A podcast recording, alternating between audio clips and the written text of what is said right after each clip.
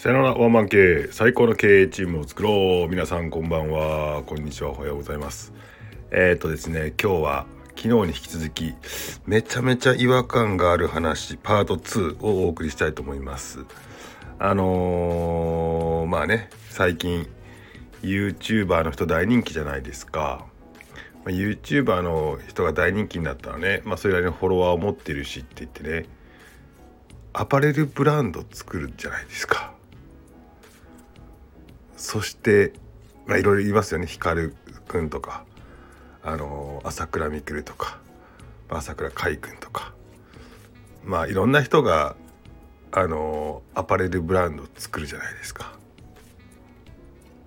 なんかねあれ誰が買うんっていう。絶対欲しくないよねっていう。買う人いるのかなっていうね。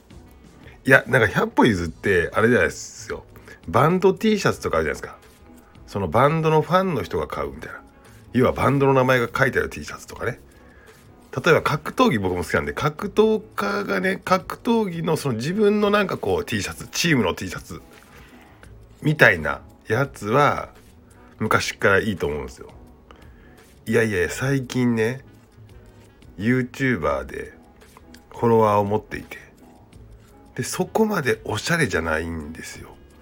絶対君の服憧れてへんよと。君センスそんなに良くないよっていう人の出すアパレルブラウンド。誰が買うん？いやちょっと違和感しかないですね。以上今日の違和感でした。ありがとうございます。